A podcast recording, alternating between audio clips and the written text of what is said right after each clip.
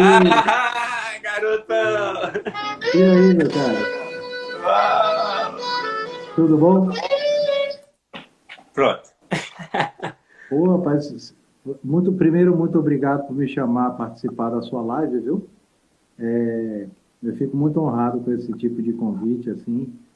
Gosto mesmo do negócio. Minha mulher acabou de passar e fez uma Eu vi. né? Ela- mas ela participa muito. Ela e meus dois cães participam demais das minhas lives. Então, assim, é coisa interativa. Mas eu, eu te agradeço muito o convite mesmo, nesse dia especial do John Coltrane, com esse disco especial do Coltrane com o do Kellington, né? Então, Você já sabia, né? Assim que você ligou, que você ouviu, você já sabia tudo. Rapaz, eu ouvi esse... aí Eu falei, bicho, é aquele disco lá. Esse disco eu vi na lojas pernambucanas, em Salvador, em vinil. Isso. Não é, era. Eu conto a história direto do, da, da modinha em Salvador. Foi a primeira vez que eu escutei o Michael Brecker em vinil. E esse disco tinha nas lojas americanas, não americanas não, pernambucana do Shopping Bar. Esse eu não esqueço. Porque é Para você ver o alcance que, que esses álbuns tinham, né? É. Tinha Ontem, muito- ontem mesmo, foi segunda-feira mesmo que o Léo Gandman veio, eu falei, Léo, eu conheci você porque eu fui num show e o, o cantor estava demorando a, a chegar. Eu falei assim, ah, eu vou fazer um lanche ali no, no supermercado Bahamas, que é uma rede de supermercados, né? Aí eu entrei, tem a seção de livros e CDs, aí eu adoro olhar, né? Sempre tem alguma coisa.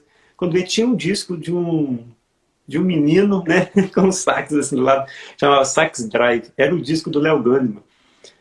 Aí eu comprei aquele disco, eu falei, deixa eu escutar, deve ser, né? Bom, foi ali, eu era adolescente, foi ali que eu conheci o Léo Gandman. Como que é o alcance, né, desses discos, é, nesses lugares que a gente acha que não, a gente encontra.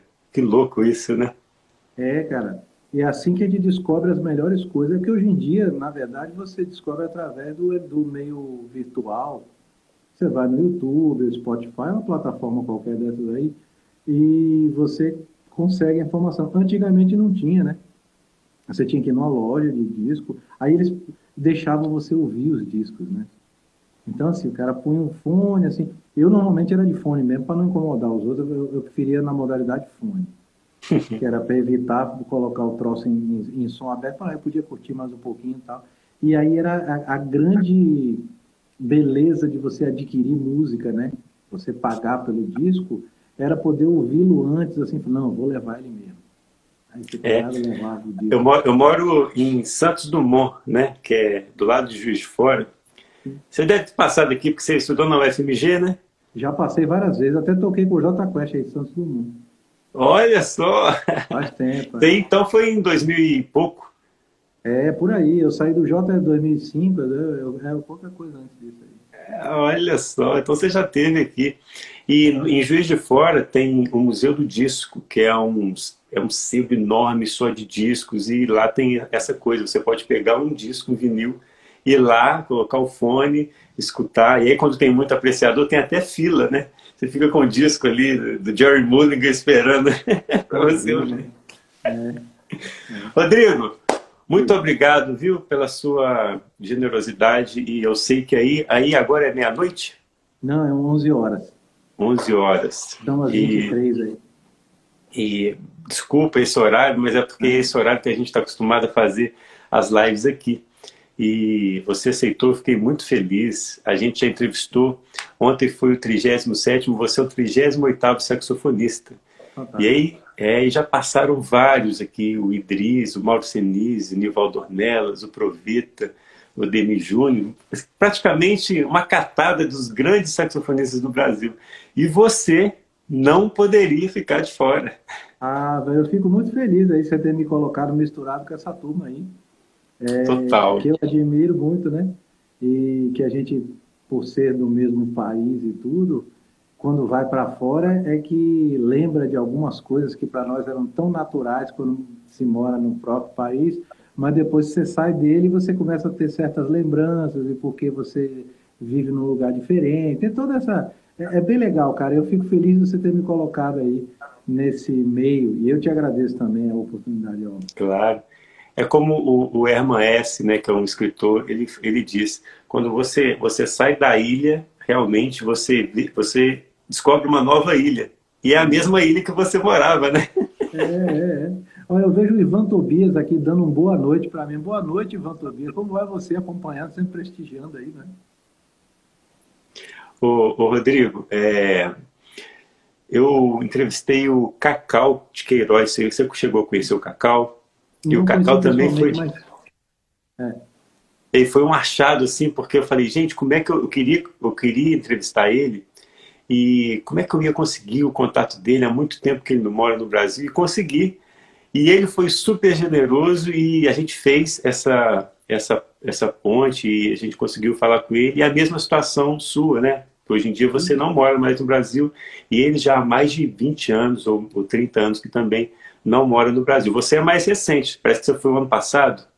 Eu fui, cara. Na verdade, eu tive uma primeira vinda para poder acertar a minha, minha vinda definitiva, que foi no finalzinho de 2019, mas voltei para passar o Natal no Brasil ainda. E quando foi 21 de janeiro de 2020, eu vim para cá. Curiosamente, assim que chegamos, no dia seguinte, 22 tal, é, a gente cuidando das coisas da casa tal, a minha mulher comentou comigo, ah, eu, eu vi no noticiário aí um negócio de um vírus novo que está tendo aí, Ainda não está muito assim, não, mas estão comentando aí um negócio na China e tal. Cara, foi tipo no dia que eu cheguei, assim. E Estourou? Aí começou o papo, o papo, a história. Porque quando eu embarquei no Brasil, até embarcar no Brasil, ainda não se falava. Mas, tipo, um dia, dois depois, cheguei, minha mulher viu e falou: Olha, tem um negócio. Eu não dei muita importância, não. Na, na, nem eu, nem ela, na verdade, começando a vida num país não eu estava dando importância às coisas do dia a dia, precisava resolver as coisas, né? E rapaz, o que veio depois disso, você está vendo aí, né? É Estourou, né? É, é. E essa região aí ficou bravo também, né? Ficou. Portugal segurou bem, mas muito próximos de nós, assim, a Espanha. A Espanha teve muito problema e voltou a ter problema agora, nesse momento também. Então, a gente está com um vizinho aqui grande, grande considerando o nosso tamanho, uhum. é, com muito problema, né? Olha só. Mas a gente vai chegar nesse, nesse assunto aí. Mas vamos lá. É, a gente está numa semana, que é a semana dos sete pilares, que a gente fala sobre a organização dos estudos. E quando eu entrevisto saxofonistas que é da geração passada, a relação que eles tinham com o estudo é totalmente diferente dessa geração de hoje em dia, que é a nossa geração, que eu considero minha, né? E hoje a gente tem uma facilidade do estalar dos dedos, você tem tudo na mão, tudo na mão. E a geração passada, como é o Valdornelas, né, essa galera, o estalar de dedos dele era quando um músico de fora vinha tocar e eles iam no show e a metodologia deles era ir no show desse artista e assim que acabasse o show eles iam lá para trás conversar com o artista. Esse, esse era o método, né? Que aí no é. diálogo, uma dica ou outra, ou uma folhinha que, que davam para eles, eles comiam aquilo assim, ficavam meses se alimentando daquela informação.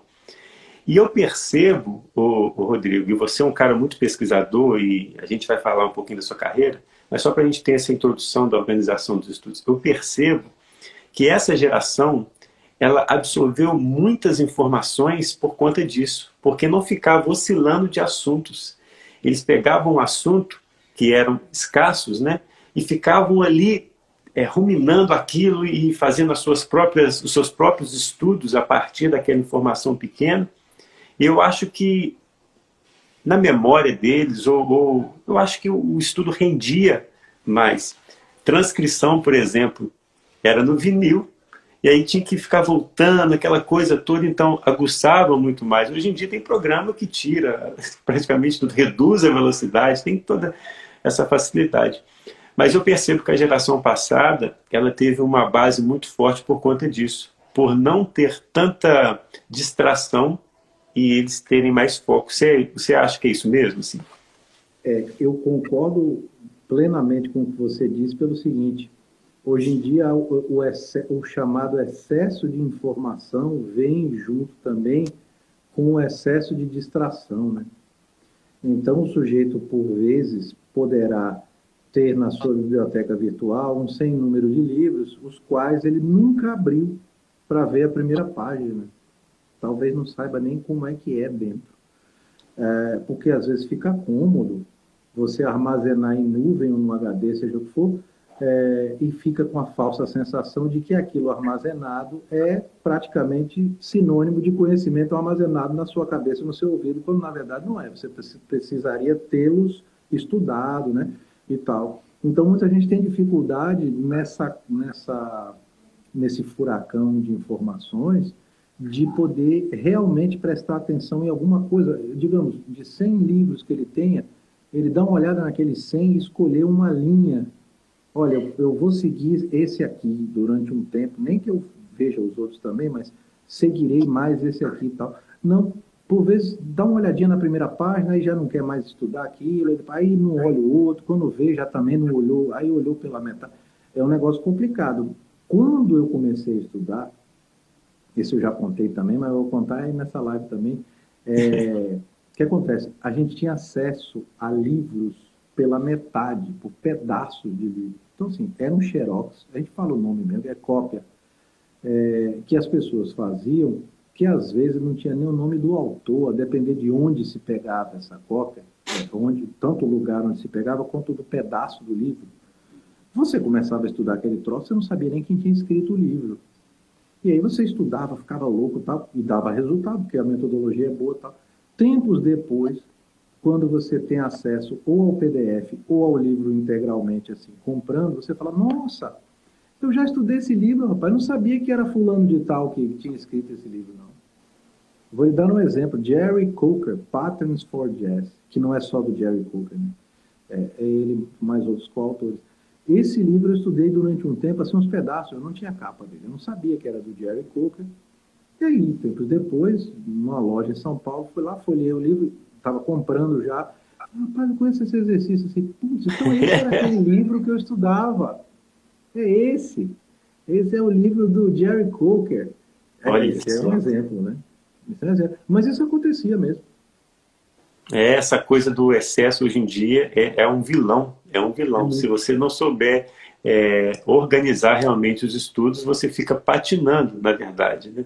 É. Ô, Rodrigo, você, você não é de Minas, né? Não, eu sou de Salvador. Morei, morei 10 anos em Minas, né? Mas eu sou de Salvador. Você morou em Minas por causa da faculdade? Por causa da faculdade. Foi, essa história é interessantíssima. Eu fui, pessoal de Minas gosta de saber por quê, porque afinal de contas, se você vai morar na terra dos outros, você tem que dar uma explicação mínima. tem que, é, tem que é, a explicação mínima, ela é boa. É, eu, eu fui ao Festival de Campos do Jordão, isso era 91, 92, é, no núcleo de Tatuí. Cidade de Tatuí, que é super conhecida, assim, conservatório. Porque a parte de banda sinfônica do Festival de Campos do Jordão era Tatuí.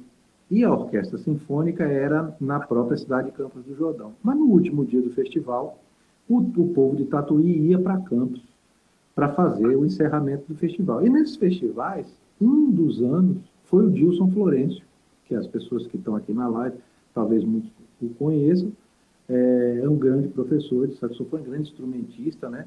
especializado em saxofone erudito e tal. E eu estava num desses anos nos quais o, o Dilson foi professor do Festival de Campos do Jordão lá em Tatuí. E aí, por conta disso, eu conheci o Dilson. Eu já estava, é, se não me engano, nessa época, eu estava naquela idade que você está terminando o colegial, assim, já pronto para entrar na faculdade, né? É, era aquela transição do ensino tradicional para o curso superior. E aí, nesse momento, eu decidi, pô, vou estudar música mesmo, de verdade. Já tocava, né? tocava profissionalmente tudo, e, e eu vi um curso de saxofone que era um curso de saxofone mesmo.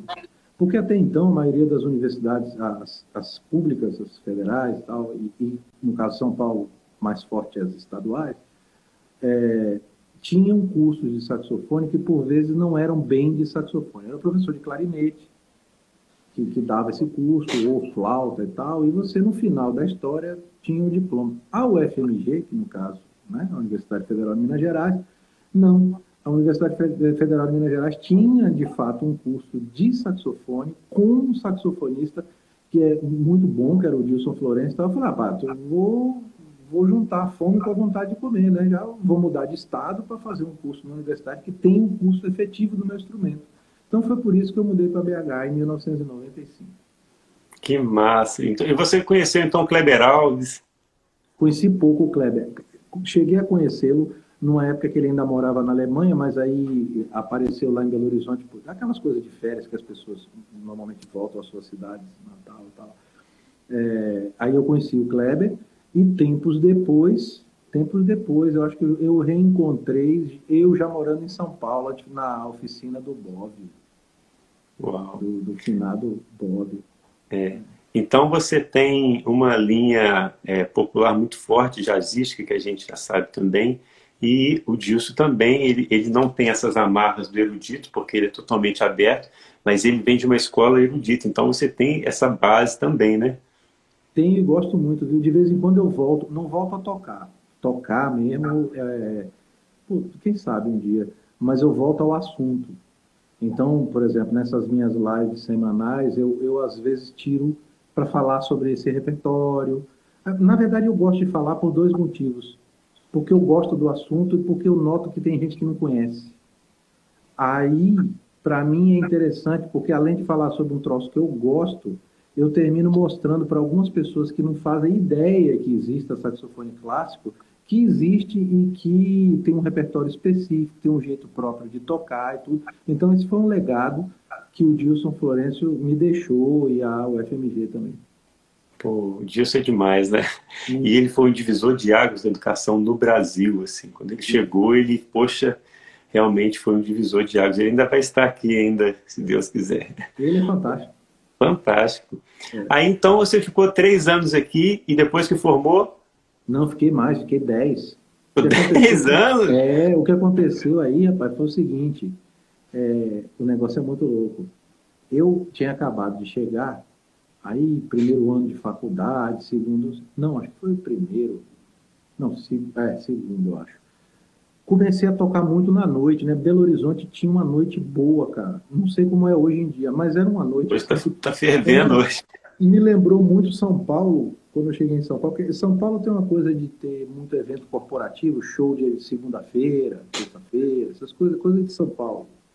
Que é mesmo, assim. Tipo, não dá para comparar com nenhum outro lugar do Brasil. É, aí o cara que mora em São Paulo sempre vai dizer que está fraco. Aí você vai para Nova York, o cara de Nova York diz que lá é fraco também. É assim, é, é assim que funciona. Mas tem coisas que só funcionam... Fora jeito. aqueles que falam, na minha época era bom, né? É. Só que BH, por exemplo, dava quarta, quinta-feira, assim, rolava umas coisas interessantes para fazer, não só em termos de, do cachê que se pagava, como do som. Então era uma coisa boa, você ficava na própria cidade ali trabalhando, tá? E eu comecei a trabalhar muito, né, nesse período que eu tinha iniciado a faculdade. E por conta disso, como ele vai para lá, vai para cá, começa a tocar, pintou uma oportunidade de tocar no J Quest, que nem chamava J Quest ainda, era J Quest, né? E, e tocava, na verdade, era uma banda ainda local, porque fazia aquele circuito de Belo Horizonte, ali do, do Barro Preto, aí do finado, finado Bar Nacional, na, na, na Avenida do Contorno, na Expressa e tal. Aí toquei com eles e tal. E o que aconteceu foi que eu fiquei esses 10 anos, mas dentro desses 10 anos, nem todos foram da faculdade, porque terminou, cara, que me jubilaram da UFMG. Eu fui um aluno jubilado mas porque eu não podia, eu não frequentava, tipo, era difícil, viajava muito, é, é uma renúncia, né?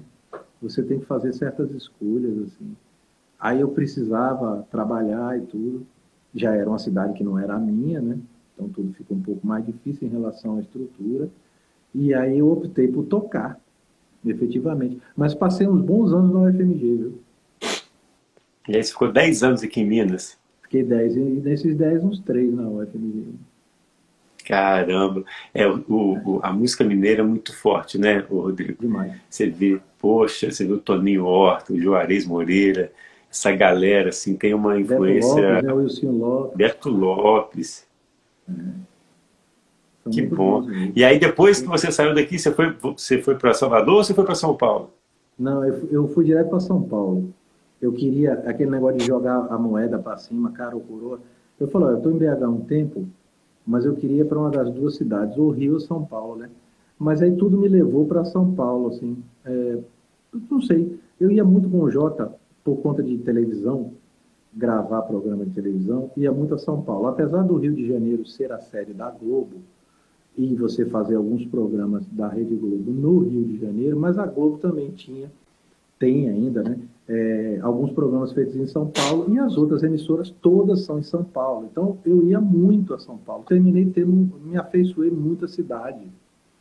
E sempre que me hospedava lá em, em, alguns hotéis, era no bairro de Pinheiros. Que, e eu falava: se eu vier morar aqui, eu vou morar em Pinheiros. Que para mim é o lugar mais legal de São Paulo, até hoje eu acho, cara. Eu moro no Porto, mas eu falo, e São Paulo? Eu falo, ah, não, tem que morar em Pinheiros. Pinheiros é que é legal.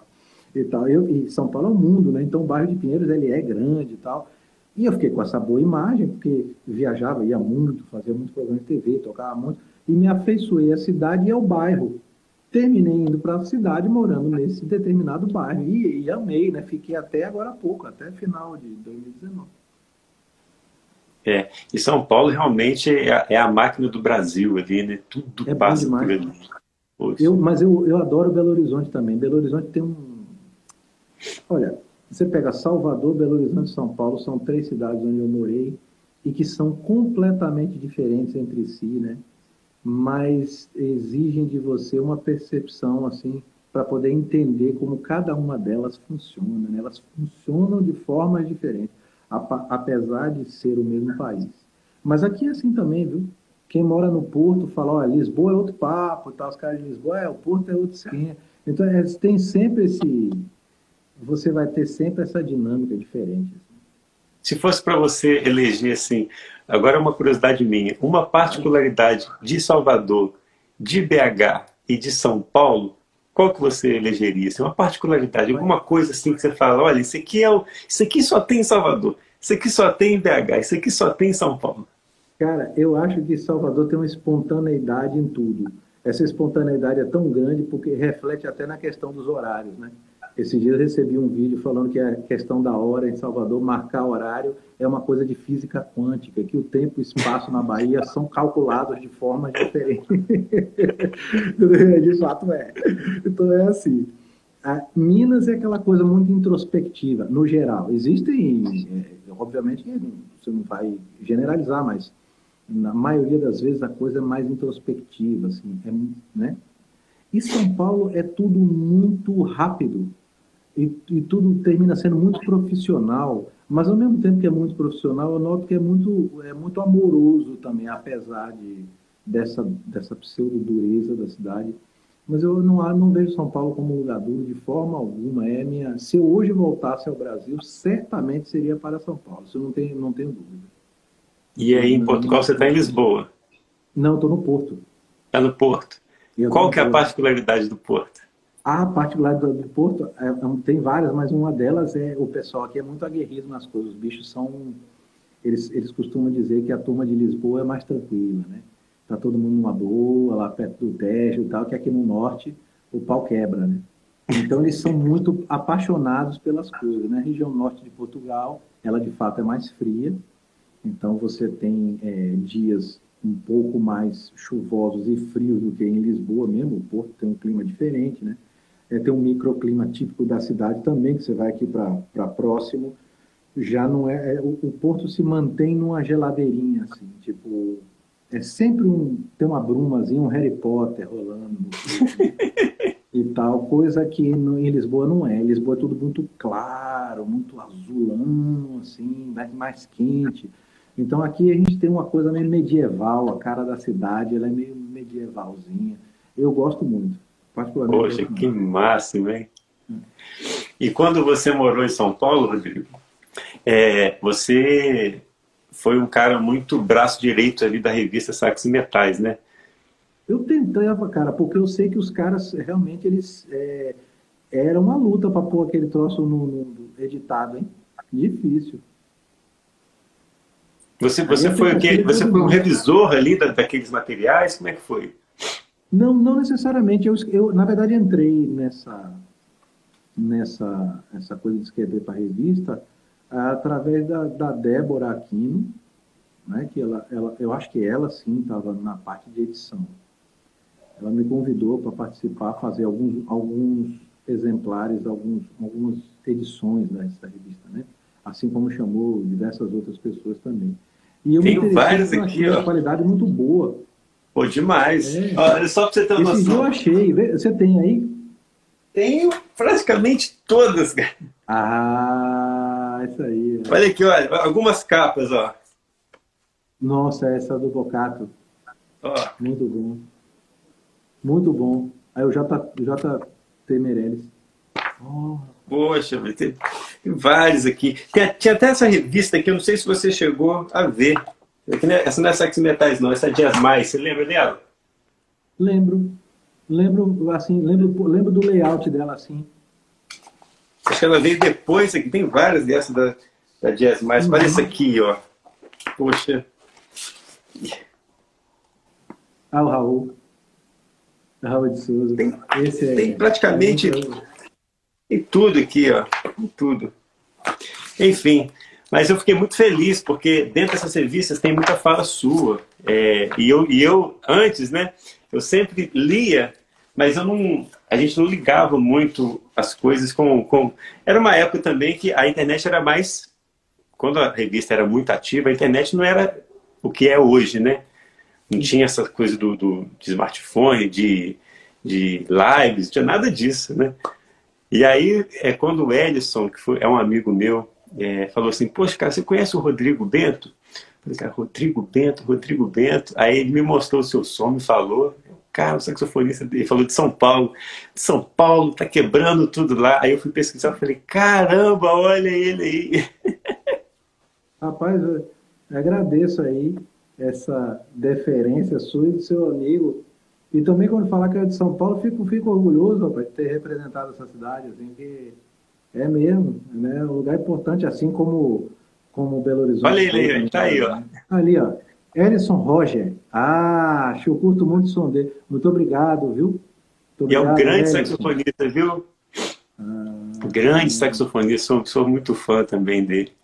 Rodrigo, você chegou a ver mais ou menos ali o, o e-book? Deu uma olhadinha? Você é um educador também, né? Com certeza a gente percebe pela sua fala. A gente percebe. Eu leciono há um pouquinho mais de 15 anos e quando a gente assiste uma live de alguém, só pela fala, a forma da construção, a gente fala, esse cara é um professor. Né? É, e aí eu percebo em você que você tem essa, essa didática muito forte, você consegue falar coisas que são temas mais difíceis de forma fácil. E essa é a grande sacada. Não é você pegar um tema que é simples e começar a falar nomes científicos. O negócio é tão simples, você começa a falar coisa. Não, você é totalmente ao contrário. É o justo professor, que pega um tema que é praticamente um pouco complexo. Você, na sua fala, você faz o negócio parecer que é muito fácil. E, na verdade, no fundo, quando a gente vai fazer através da sua fala, como, como um professor, a coisa fica fácil. Então, quando você teve essa, esse olhar assim pelo e-book, o que, que você achou daquela sequência de pilares dos temas reais de se organizar um estudo? Ah, eu acho muito legal, né, cara? Porque é, a gente falando sobre, sobre organização, já que o assunto é esse, né? É, que é o que eu sinto mais falta é de que maneira organizar, né? Tanto que eu fiz uma, uma masterclass sobre justo sobre esse assunto e o que fazer né, no momento em que você tem é, acesso a tanta coisa e não sabe direito como proceder. Né? Então, uma pessoa como você que, que desenvolve também uma metodologia de como fazer isso, eu acho que é super importante. Eu, eu, eu fico muito feliz que tenham é, surgido bibliografias como esse seu e-book que tratem desse assunto, porque não é simplesmente o, estudo pelo estudo, e sim como direcioná-lo, né? Eu acho que, na minha opinião, é muito válido qualquer tipo de tentativa como essa sua e de todos os outros professores, nós, nós que damos aula, assim, para tentar organizar aquilo que muita gente tem dificuldade em fazer, né? Que é simplesmente parar para se dedicar ao próprio instrumento e o tempo é muito curto, né? A gente acha é. que, é, nossa, a gente às vezes tem oito horas por dia para estudar, tem quatro horas por dia, ou tem só uma hora por dia. Independente do tempo que você tem, se você não tiver organizado, não adianta nada você ficar tocando oito horas por dia. essa falta de organização, você vai nada mais nada menos que ficar soprando o instrumento, toca uma música aqui, toca um tema outro ali, tenta improvisar numa aqui. Parece que é aquele menino que pega a bola e vai, vai, vai na pelada né, e fica a tarde inteira jogando. Aquilo é um jogo, não é um, não é um treino que realmente tem aquele no campo de treinamento, né, que tem aqueles treinos que colocam uma corda na cintura e falam para o jogador sair correndo para ganhar velocidade, esses tipos de, de, de, exercícios que aí realmente são treinos, né?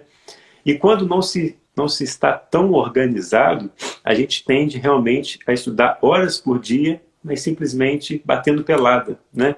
Só tocando música. Você, você acha isso, eu, né? Eu acho, eu acho isso muito interessante que você falou, porque também tem o contrário, tem o cara que fala, eu só consigo estudar 15 minutos ou 30 diários por dia. Diários, desculpa, se é diários é por dia, óbvio. Mas, é, a gente manda, de vez em quando sai, uma, sai, sai aquelas bicudas. Mas o que eu acho é que muitas pessoas se queixam desse pouco tempo, mas também não aproveitam esse pouco tempo que dizem que efetivamente tem, né? E, e se você direcionar é muito bem é, esse pouco tempo, você termina tendo um resultado muito legal, melhor do que você estudar quatro horas hoje, amanhã não pegar. Aí depois você toca 15 minutos, no, dois, depois de dois dias, depois pegar mais uma hora. Isso aí é melhor 15 minutos durante o dia ali, né? Todos os dias. Exatamente, você falou tudo, tudo. É que a gente sempre fala, é preferível você ficar 20 minutos todos os dias do que não estudar três, quatro dias e pegar numa sexta-feira ficar cinco horas tocando. É, é, porque isso não rende, né? Isso termina ficando, é, na verdade, existe uma memória, uma memória nossa que não é só a, a, do ouvido, não, é a do ouvido e a memória muscular também, que é a da embocadura, da digitação. Então, se você não tem essa prática com uma certa regra, termina que você não consegue ter intimidade com o que você se propõe a fazer, que é tocar saxofone, porque uma hora toca umas coisinhas meio rápidas, dá sorte que o dedo vai, né? É, é muito comum quem faz isso, por exemplo, não usar metrônomo. Metrônomo é que deixa você a par das suas dificuldades, ele vai te ajudar. E aí o cara não estuda o negócio, ele pega umas frases rápidas, sai, tá, aí fica duas horas nisso aí, aí fica três, quatro dias sem nem pegar no instrumento de novo, termina, num, você não tem uma sequência, né?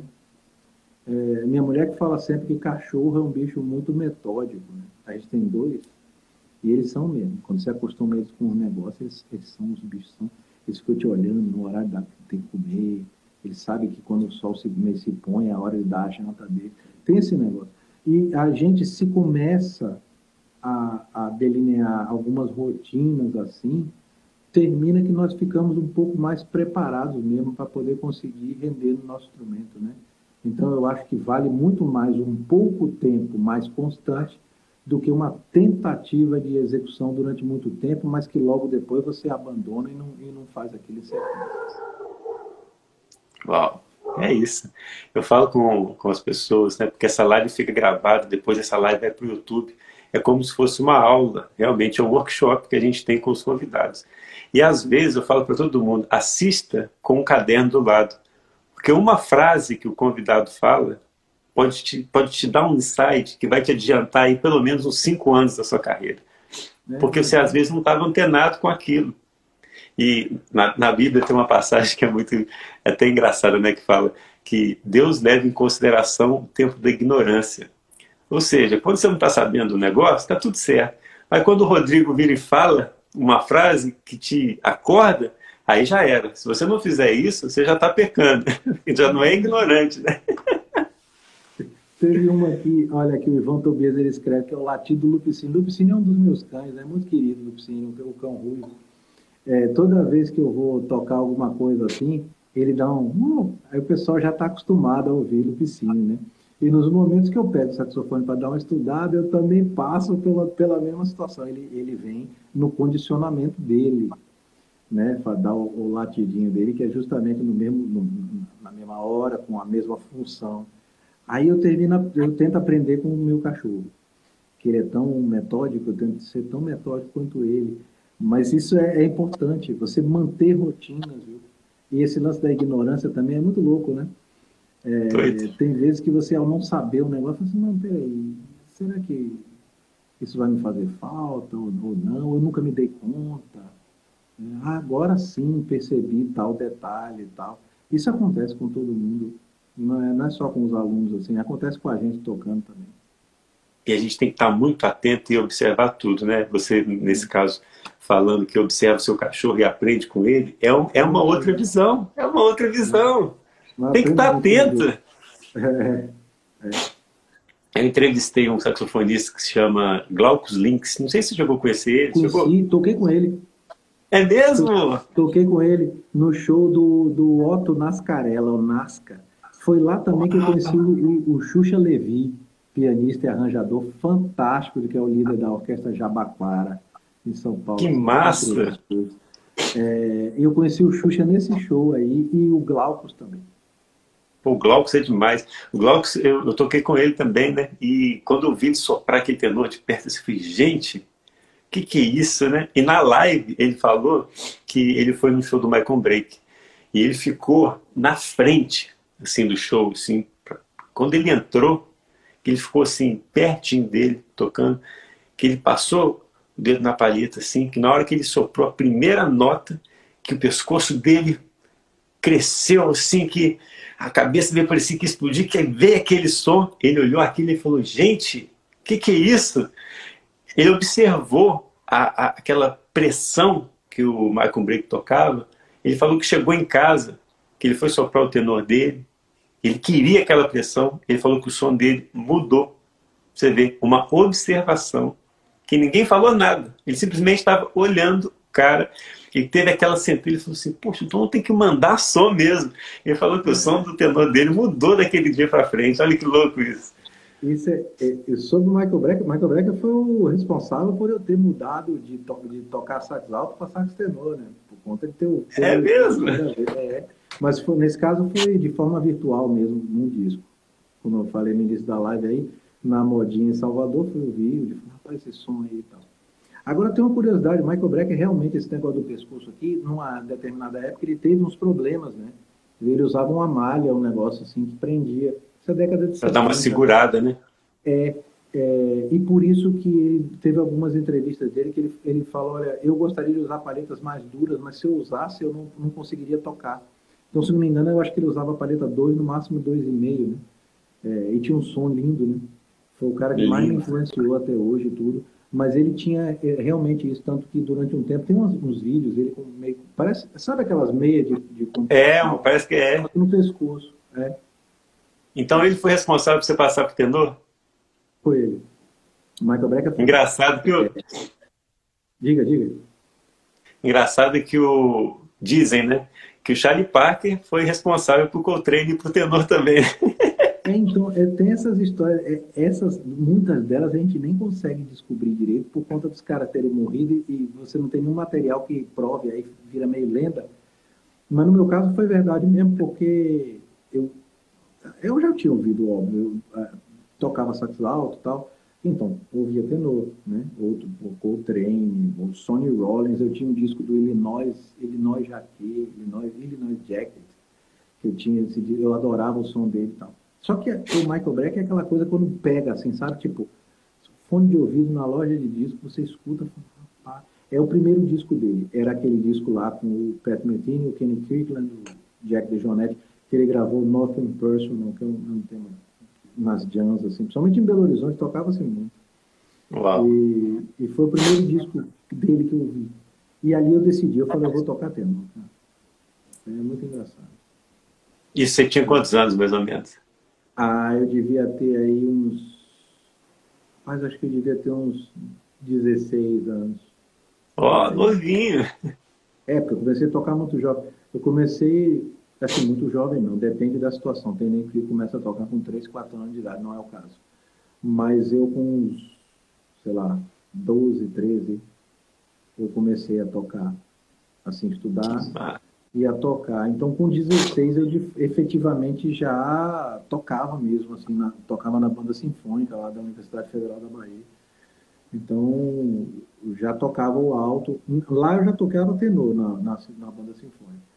Mas essa transição se deu por conta de ouvir esse disco do Michael Breck, é o primeiro disco dele. Como que é, né? Assim, é, é uma coisa que parece que já está dentro da gente, mas precisa de alguém para despertar, né? Parece que o tenor já estava dentro de você, com certeza, senão não, não ia ter essa, essa ligação. E aí o Michael Breck veio, pá, né? É. Assim, assim como o Kennedy fez um pá em muita gente, né? Fez. E faz até hoje, né? É, mas fez sim. E até levando essas pessoas para um instrumento que é pouco usual do, do cara iniciar no saxofone, que é, é o saxoprano. Eu estou falando mais isso por conta de, do, do Kennedy ter ficado notório no saxoprano, muito mais. E algumas pessoas que começaram a tocar, quiseram, até adquiriram o instrumento, já entraram tocando soprano, né? Que é, é já de primeiro. Os professores vão... É, o professor ele vai naturalmente sempre contraindicar né, essa situação. vai para o alto. É, é, é, é, mas isso aconteceu muito. E o, o, Michael Brecker foi por causa disso. Agora, também uma coisa que me pegou muito nessa questão sobre o Michael Brecker foi logo depois eu comecei, aí sim me interessei por tocar tenor e me interessei pelo artífice, né? o cara que me fez trocar o alto pelo tenor e comecei a pesquisar a discografia e a carreira dele. E eu comecei a ver a, a, a versatilidade, cara. O que mais me chamou atenção foi isso. É uma hora é banda de rock, é banda de funk, depois é jazz. Eu falei, rapaz, eu quero isso pra mim, bicho. Eu quero tocar igual esse cara toca, assim. Pra ele pouco importa se é rock, se é... Não, pra ele é tudo música. Ele ia. Então foi isso me chamou muito a atenção, esse negócio do cara transitar bem em vários lugares. Eu achei, acho isso legal. E acho legal não só na música, na música executada, né? na música, nas relações musicais, você poder ter um lugar de, de uma pessoa que não tem nada a ver com a outra chamar você para tocar.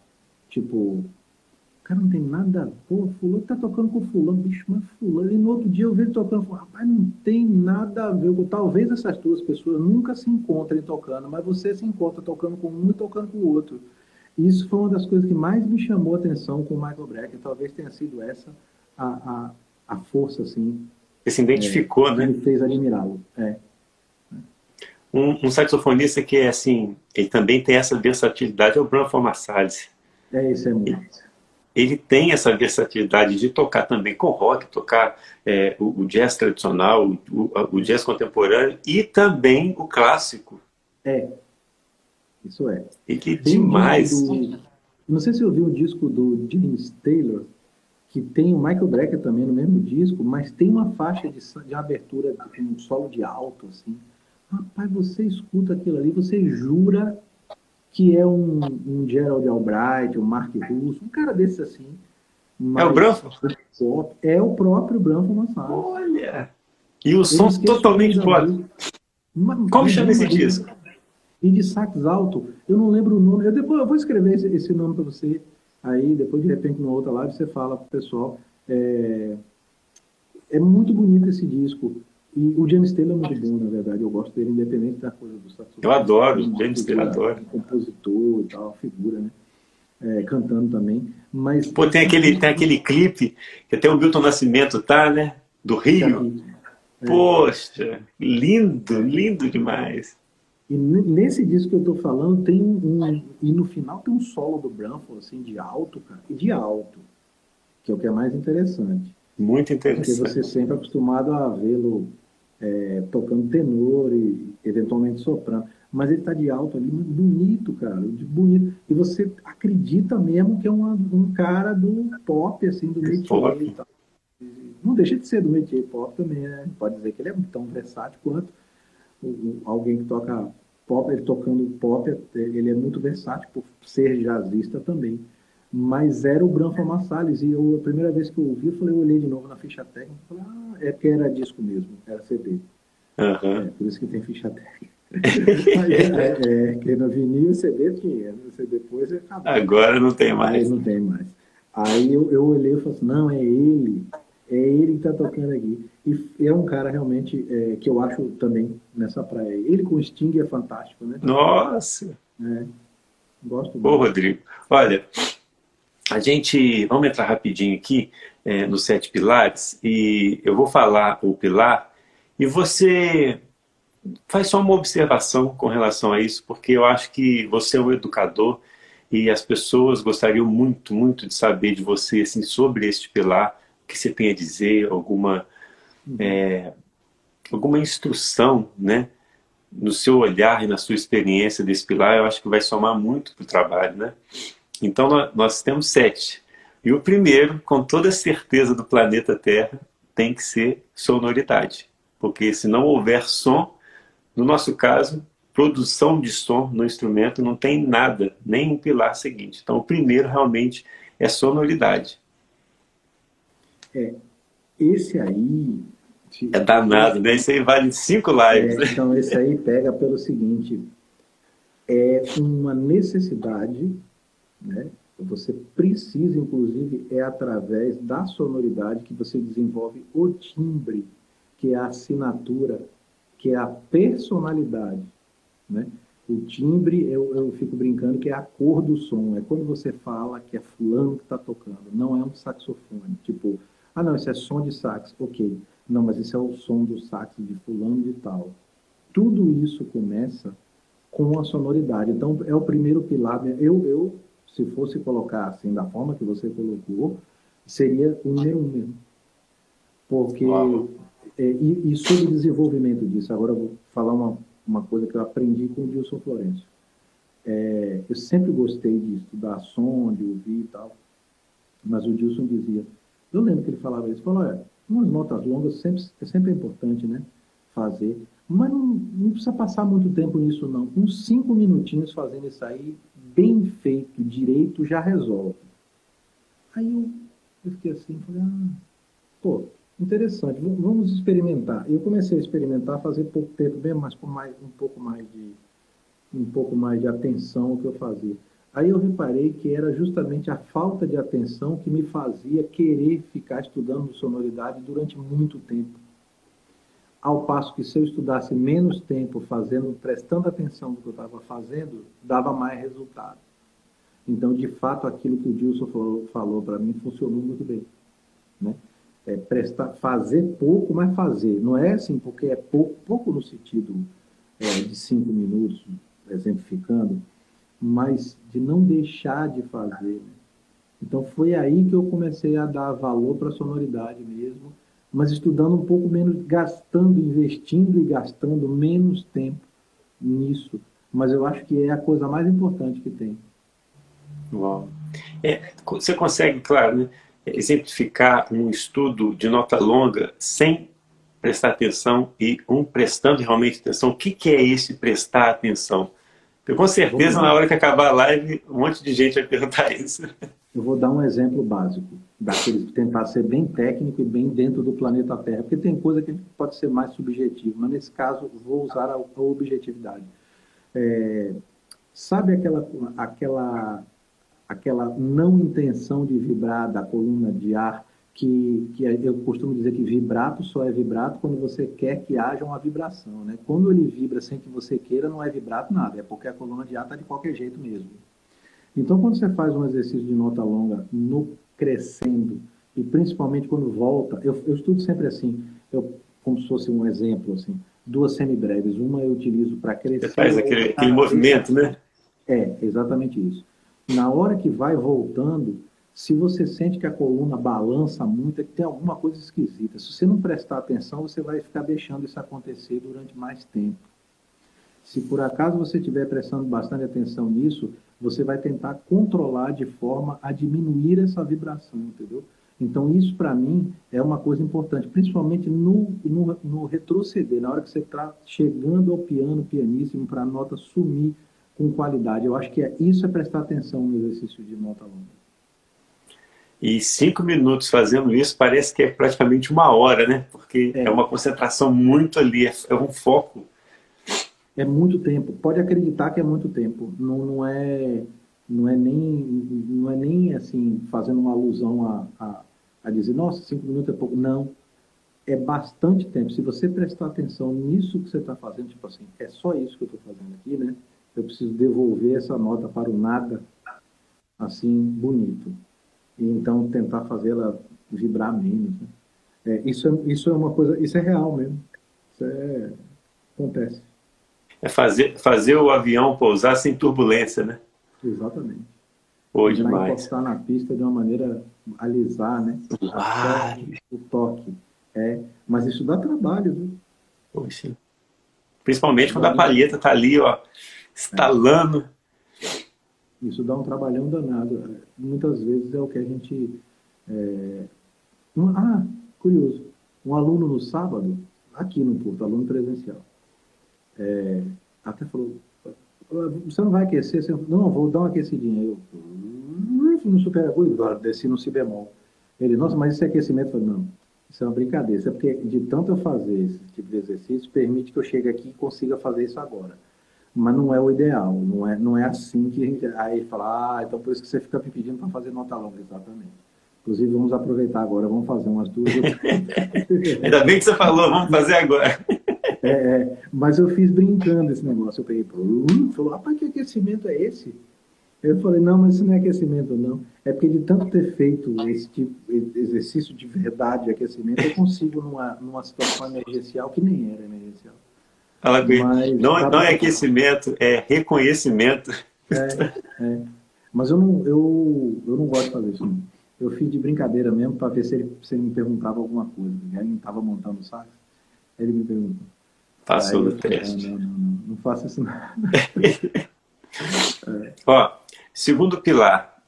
É, e a gente considera esse segundo pilar porque sem ele você não segue nos outros pilares. A gente, depois que você tira um som, o que, que é preciso ter? Você tem que ter uma técnica mínima. E quando a gente fala em técnica, é, os músicos intermediários e, e, avançados, os profissionais, já acham que a técnica é o virtuosismo, né? aquela coisa toda.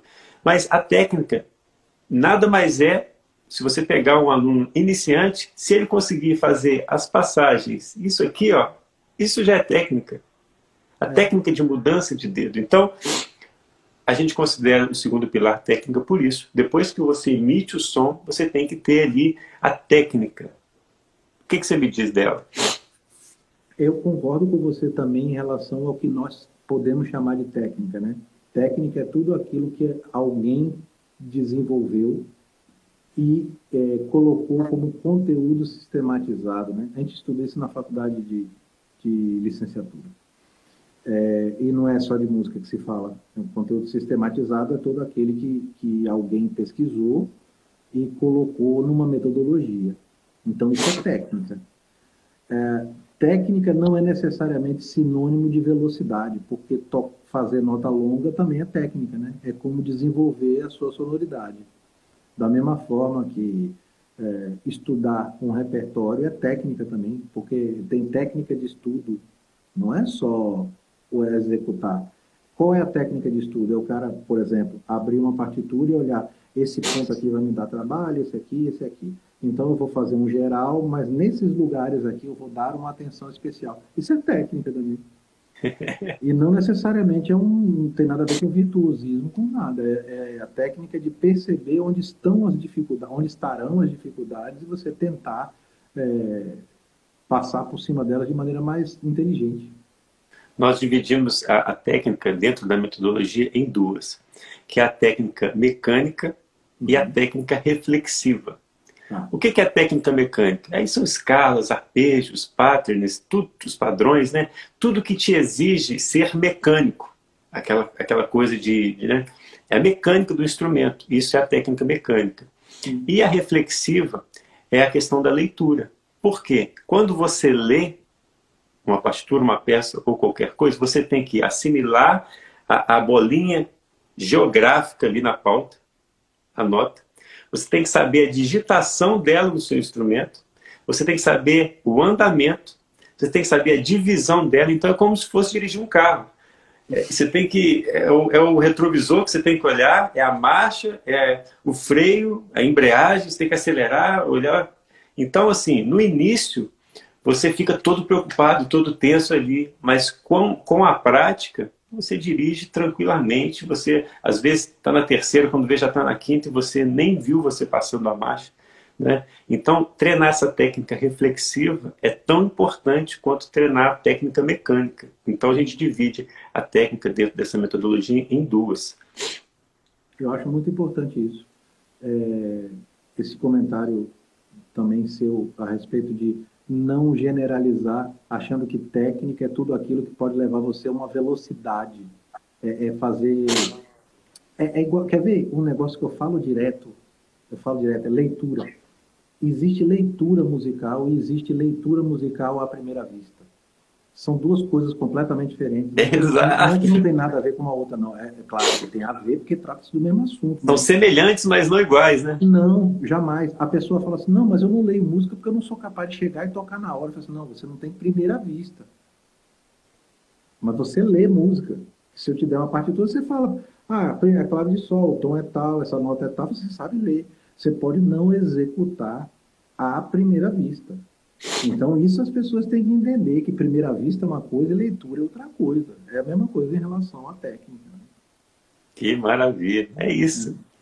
É clareza, né, Rodrigo, que eu falo para todo mundo. Quando você tem clareza nos assuntos, é muito mais fácil estudar. É eu muito acho. mais fácil.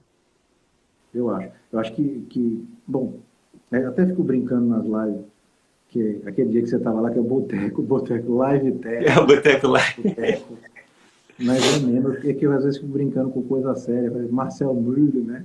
Do erudito, eu ficava, aí eu fico dando uma zoada, brincando, claro, respeitosamente sempre, mas brincando, né? E, e, tá, e o pessoal percebe isso, porque quando você, você pega um exercício difícil, assim, e fala, pô, vou me esborrachar é ali, é ali que eu vou, eu já sei, ali eu vou tomar logo uma pedrada. Então, se você já sabe isso, é até melhor, porque você vai estudar direto no lugar onde você tem certeza que vão acontecer problemas, né? E, e outros problemas poderão acontecer em outros lugares também, e você vai aprendendo, né? Então, levar a coisa na leveza e, e, tentar ser o mais claro possível é sempre a melhor, a melhor ferramenta, né? Uau. Demais, demais. Bora! Rapaz, quando eu falei para você que era live de boteco, pode acreditar, porque normalmente é assim, o cara vai ficando. Vai. Ele vai ficando. Aí quando você vê, pá, não, chega fulano de tal e não sei o que, a gente nem prestou atenção, né? Porque aqui no, no telemóvel, eu sabe que eu sou do Jatuga, já total telemóvel, é, eu não tenho horário. Quando eu faço a live, eu normalmente coloco o iPad aqui. Isso aí é. Eu ponho o iPad assim. Ah, pra, sim. Para você ficar antenado. Eu, é, eu posso precisar de algum material, alguma coisa, só que ele me dá o relógio. Eu tô sabendo, eu tô olhando ali. Tá de olho. Aí eu vejo, que aí tá falando. Ah, e tal, é. Mas a gente foi batendo papo e nem viu, né? Mas é bom, é bom assim mesmo. Poxa, não tem script. Todos esses é. papos eu considero que são lives que é como se eu encontrasse o artista e, e esse encontro fosse registrado. E é isso. Às vezes, quando eu convido algum, eu, eu anuncio algum convidado, as pessoas falam assim: Nossa, pede para ele falar que escala ele usou naquele arranjo e tal. Falei, eu falo, mas não é. O intuito não é esse. É um papo para levantar conceitos e reflexões, que eu acho que é um, eu acho que é muito importante isso. Eu acho que é, se não mais importante do que falar simplesmente a escala que vai ter que estudar. Porque isso você pode aprender na internet, o Google te fala isso, né? Agora, conceitos e referências de pessoas experientes, isso aí é só diretamente com a pessoa, entende? É, mas eu também acho. Eu acho que a gente, mesmo quando está dando uma aula específica para alguém, né? uma aula direta a um aluno, tem muita coisa por trás ali, as dificuldades que a pessoa tem, né? as próprias dificuldades que você, como instrumentista, teve e tem e que vai repassar para o seu aluno, falando, olha, não é só você que tem dificuldade de fazer tal coisa também, porque quando eu estudei tal coisa assim, era super difícil, ainda é, é para mim, né, tem essas coisas. Então, é muito melhor do que você tentar pegar fórmula. Fórmula, eu gosto do, do conteúdo é, sistematizado, gosto muito mas eu gosto do, disso para poder interpretar. Porque se alguém investiu o tempo dele em sistematizar um conteúdo, é, eu dou valor a isso aí. Mas as realidades individuais, elas por vezes são diferentes. Então, Meu você Deus. pode pegar aquele, aquele compêndio e adaptar uma situação que é. possa lhe acontecer no momento. codificar para a sua realidade, né? Essa, é. essa é a sacada. É, eu acho que Rodrigo, como que está seu tempo aí? A gente, a gente pode... Eu acho que Rapaz, estou conversando aqui. Eu estou naquela, né? É, na, nos afazeres domésticos, igual um louco, né? Porque o, o, o, tempo vai passando e fica igual um doido aqui, cara, com os cachorros, levar os cachorros pro, pro hotelzinho que eles vão ficar amanhã, que a gente vai viajar, né, cara? Então, assim, Vocês vão viajar amanhã? Vocês é, vão para Itália? Sexta-feira, sexta só que é, amanhã já tem que ter um trâmite dos bichos, né? Sabe que os bichos. Uau! É um absurdo. Então, assim, todo mundo que acompanha minha live sabe que eu adoro esses vagabundos. E você vai tocar onde na Itália? Vou tocar em Florença, cara. É numa Caramba! É, um trabalho, é, o, é o seu grupo? Não, é um, é um evento privado é, que eu devo tocar com DJ e tal, fazer uns, aqueles esquemas de live sax que de vez em quando eu gosto Eu, eu, gosto de fazer porque eu me divirto com essas coisas, porque eu, eu, eu gosto mesmo. Aquilo que, que nós falamos sobre o Michael Brecker, é, eu posso falar sobre esse tipo de trabalho. Esses dias eu fui tocar com um pessoal jazzista, assim, daqui de Portugal, que mora em Londres e tal. A gente fez um som, tocando uns blues, uns negócios legais. Depois fizemos algumas, algumas coisas de, de groove mesmo, assim, tocando The Meters e outras coisas. Mas aí pinta um trabalho muito pop, assim, muito popular. Eu também gosto, cara. E, e, mas muito popular mesmo. Ou então você vai tocar num lugar assim, eu, ah, experiência que eu nunca tive na minha vida. Eu to, aqui eu toquei na rua. Uau! Cara, Sim. tocar na rua é um dos negócios mais loucos. Porque no, brasileiro, no Brasil, o brasileiro, às vezes, até o próprio músico brasileiro, não enxerga muito bem, é, não vê com muitos bons olhos um músico tocando na rua, não. Mas na Europa é diferente. É, culturalmente aceita-se, não só aceita-se, como se incentiva. É como Valorizado, né? Tocando na rua, é, é legal. Aí, a, a, história foi uma coisa que eu gostei de fazer. Eu conheci aqui, ele estava até na live aí, Carlos Blue Note, é o Carlos Cepinha. É, Carlos é o nome dele. Ele, ele agora está assinando Carlos Blue Note. Na primeira live ele estava aí. Foi um cara que quando eu tive aqui no, no Porto a primeira vez, eu vi ele tocando na rua de Santa Catarina, que é super conhecido aqui. É, e eu falei para minha mulher, falei, esse cara toca bem, viu, bicho? Ó, cara toca bem, um negócio meio, meio George Benson, assim, pô, gostei desse cara. Aí passei na frente, tava escrito lá, Carlos Cepinha, Instagram, arroba Carlos Cepinha, pá. Falei, peraí que eu vou seguir. Aí puxei uma mensagem, ó, oh, bicho, tô chegando aqui e tal, tô querendo tocar. Não, vem aí, dá uma canja e tal.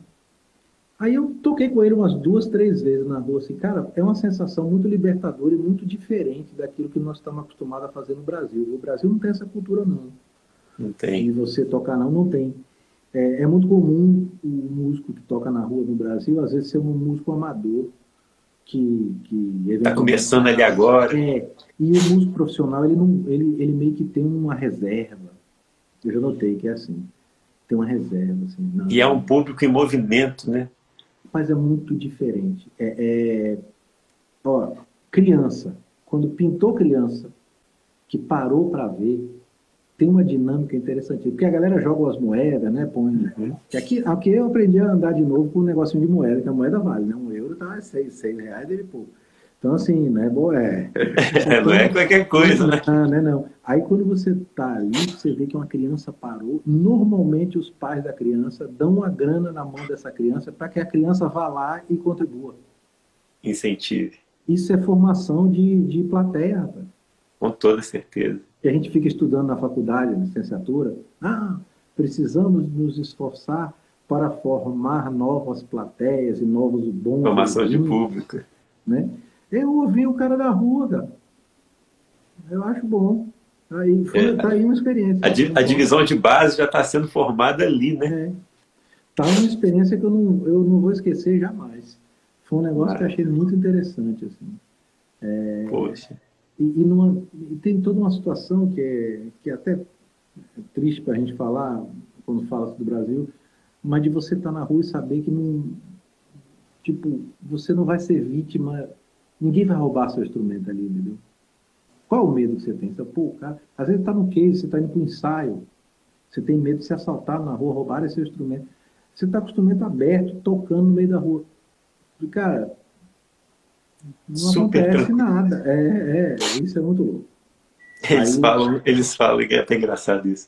Que no Japão, se você deixar é, um notebook no chão assim e, e ir no outro dia, já vai estar com todos os programas instalados, ainda com pendrive, com música lá. com tutorial, né? Ninguém rola, isso te ajuda aí. É, não, mas é, é, engraçado isso, cara. Isso é uma coisa que eu percebia, e eu até perguntava pro Cepinha, falei, mano, você não tá com medo aqui não? Porque, sei lá, ele falou, não. Sabe o máximo que pode acontecer? É, isso é engraçado falar. Algum lojista que não gosta de você por conta de não gostar de música ou achar que você faz bagulho, denunciar você à polícia por algum motivo qualquer, sei lá, e a polícia chega lá, mas os caras chegam com educação que é impressionante, eles não, não, Tudo não tranquilo. tem truculência. E, e, aí, a depender da argumentação que o músico de rua tem com o policial, o policial simplesmente vira para ele assim, ah, não sou eu que vou atrapalhar seu trabalho aí, né? Olha, boa tarde para você, continue tocando aí, tá tudo Uau. certo. É assim. Simples. É, é, temos que caminhar muito.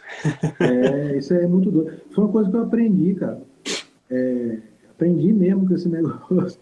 E aí, e às vezes, teve uns dias que eu fui tocar, até essa, essa coisa do, do sol aqui, é, as noites elas começam mais tarde, né? Agora está começando a, a, diminuir o horário por conta de chegar no, entrar no outono. E, mas mesmo assim, até umas, até umas 8h40 da noite tem sol. Agora, né? No verão até 10 da noite. Uau! Aí eu voltava da rua igual um doido, eu fui, fui tocar algumas vezes, porque eu tinha live para fazer, rapaz. Era muito claro ainda, porque 19 horas aqui, puta sol violento. Eu falei, gente, já são 18 horas, peraí que eu tenho que ir embora para casa para fazer a live. Porque eu me entusiasmava ficar lá tocando os temas. Não tem noção. Você, você, na sua cabeça, né, e na sua experiência, você espera o sol abaixar um pouquinho para falar, eu tenho que ir embora, né? É, é que eu vi esses dias, como eu lhe falei na outra live, um vídeo que me mandaram, que na Bahia tem um negócio assim, que é depois que o sol esfriar. Ele marca um compromisso. E o baiano fala assim, porque é sacanagem o cara saindo debaixo do sol quente, né? Só quem mora em lugar que tem, faz muito calor é que sabe disso. E, tal. e eu achei engraçado porque esse negócio do sol quente, porque aqui não é que o sol é, é quente, não, mas é que fica, anoitece tarde. E aí você vai ficando, né? Você tá ali tocando, você assim, rapaz, mas eu tenho um compromisso, tenho uma live para fazer. Tá aí, um negócio engraçado. Foi né? demais. É você, você com essa ida para Portugal, você está estabelecendo um novo ritmo de vida para você e uma porta aberta para novas influências, né? Que você está recebendo influência é. de tudo quanto é lado. E quando eu falo influência, não é só influência na música, não. Influência arquitetônica, que isso reflete na sua música. Influência da comida do cotidiano, do estilo de vida, da sua tensão diária, porque aqui você vive uma tensão diferente, que é uma tensão daí, que pode é. ser, em algumas situações, mais tensa ou menos tensa, dependendo da situação. Então, assim, você é, é muito coragem, viu? É, você sair de um país é, e ir para um outro, levar a família e, e, por mais que esteja tudo estruturado, é um outro mundo dentro de um mundo, claro, mas é um outro universo. Então, é, é uma porta imensa de influência que você está recebendo aí. Rapaz, e você não tem noção de porque foi num período justamente complexo para o mundo. É, e aí, em cada pessoa, é, isso reflete de maneira diferente, né? Então, assim, quando você vai migrar, né, você está indo para um outro lugar e, e, que você vai tentar as coisas, você tem um prognóstico que por vezes pode ser diferente, mas quando aparece uma situação como essa atual, de uma pandemia, onde você é, sofre mais ainda dificuldade do que quem é nativo do lugar, porque já meio que o cara está sofrendo o problema, mas ele já conhece todos os buracos onde ele pode se enfiar, né? E você está chegando para desvendar como é que faz aquilo. Então, assim, no meio de todo esse, essa, essa, esse turbilhão da mudança, veio também a pandemia. Né? É muito louco, né? É muito louco. Já é difícil você desvendar um, um, um lugar com ele agindo naturalmente, imagina no caos, né?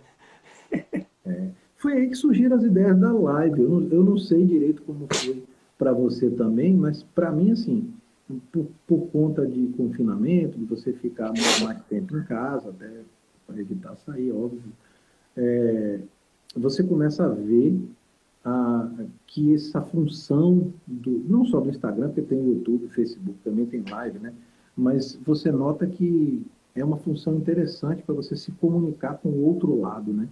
com as outras pessoas que também estão na mesma situação que você. E, e aí é que veio essa ideia das lives, essa coisa da periodicidade, que tem a ver com, com organização de estudo também, né? É, claro. Eu vou te falar, você não acredita. Eu, eu leciono há um pouquinho mais de 15 anos e a gente sempre fica em sala de aula e eu dou aula em dois conservatórios, então saio de um e o outro é em outra cidade, pego estrada, vou pro... Então é uma rotina muito pesada. Quando surgiu a pandemia, eu falei assim, eu tenho que escrever ou um e-mail com esses sete pilares, que é o que eu falo, né, em sala de aula, para me falar para esses novos alunos. E aí eu fiz esse e-book. Falei assim, eu vou fazer um e-book, eu disponibilizo para download, coloco no site, eles baixam. E eu lancei isso no início de abril, foi numa sexta-feira. Eu coloquei no site, falei com eles, ó, oh, vocês são novos alunos, eu não conheço vocês, mas pode baixar que o que a gente fala sobre organização dos estudos, vocês vão organizar em casa, pode baixar. Quando eu fui lá na segunda-feira para ver quantos downloads fizeram, se foi exatamente o número de novos alunos que eu tinha, foram mais de centenas de downloads. Aí eu falei, caramba, tem um negócio aqui. Acho que as pessoas elas querem saber como organiza os estudos. Aí eu falei, Rodrigo, é, eu tenho que fazer um curso é, para ajudar esse pessoal a organizar os estudos musicais. Foi aí que surgiu tudo isso, por causa da pandemia. É. Tudo que eu falo em sala de aula durante esses anos todos, eu consegui colocar é, no modo digital. E aí eu, entra uma frase que eu adoro, que é toda crise é uma oportunidade. Então, enquanto às vezes as pessoas ficam é, reclamando de muitas coisas, você pega aquela, aquela crise que no caso seu aí também foi uma crise enorme, você de vários fatores, né, está no lugar novo, numa situação mundial nova, você pegou aquilo e transformou nas suas lives, não é? E aí o negócio está bombando, que a gente vê como que está a evolução sua. E no mesmo caso foi aqui. Chegou a pandemia, a gente colocou tudo no modo digital e está sendo essa, esse movimento muito bonito, com o apoio de vários saxofonistas, você é um deles e o que a gente tem é, é só agradecer, né? Rapaz, a gente vai aprendendo um negócio que é muito engraçado. É, até da nossa área de música, por exemplo, você sabe aquele software de gravação que você sempre teve no seu computador? Mas você Nunca mexeu. Isso aí, bicho, sou, é legal, mas assim, eu estou acostumado a gravar em estúdio, deixa que o técnico de estúdio ele pilota lá. Só... Aí de vez em quando eu chego do lado dele, depois que eu gravei minha faixa lá, eu pergunto, ó, oh, e esse canal, como é que habilita, não sei o quê? Porque eu tenho isso no meu computador, mas não, não sei fazer direito. Não. Aí ele mostra, aí você esquece e tal. Tá. O tempo passa, né? Quando você vê, você está dentro de casa, né? Fala, e agora? gravar um negócio. Pô, mas como é que é que grava mesmo? Ah, não, tem que botar a placa com cabo não sei o quê, microfone e tal, posiciona não sei como. Você vai aprendendo o negócio, né, cara? Que você normalmente falava assim, ah, eu não vou fazer isso não, que isso é coisa, isso é técnica. É muito trabalhoso. É. É isso. E Tem tudo no YouTube. Isso eu preciso dizer para os brasileiros, que a maioria deve ser brasileiro que está nessa live, assim como são os da minha live também.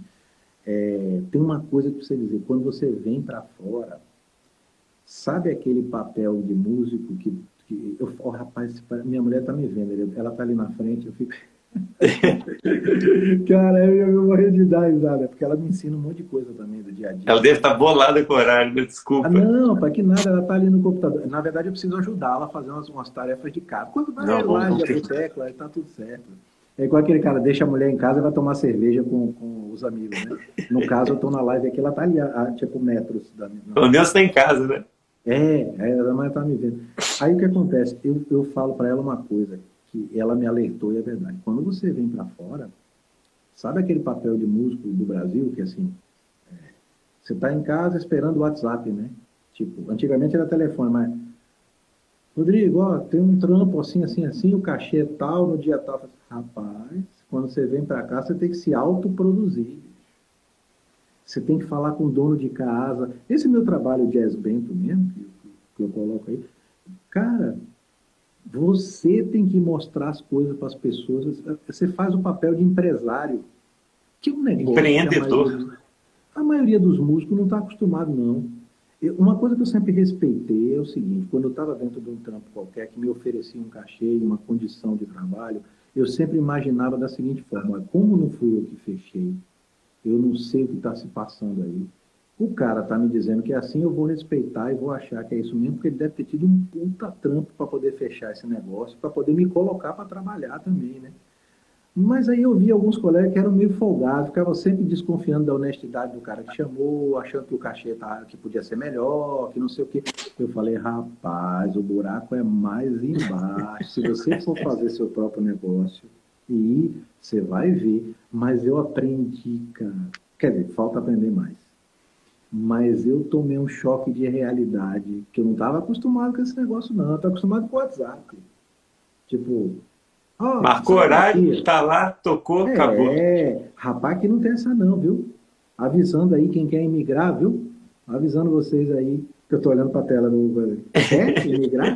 é o seguinte, é, vai ter que conversar com o dono de casa, vai ter que oferecer o trampo, vai ter que arrumar músico aqui, descobrir quem são os caras que tem a ver com o som que pode ser feito para você. Total. O negócio não é simples. Tem que não. preocupar até com a água que você vai deixar do lado do companheiro ali. É, não, rapaz, muda tudo sua vida. É. E o seu nível de, de empreendedorismo chega a ser tão é, latente que na situação de você olhar um músico de rua tocando, você já olha o endereço do Instagram no papel, você já entra em contato com ele, Foi. você já está tocando com ele. Foi. Foi assim mesmo. Foi nessa pegada. É, é o espírito empreendedor, empreendedor, né?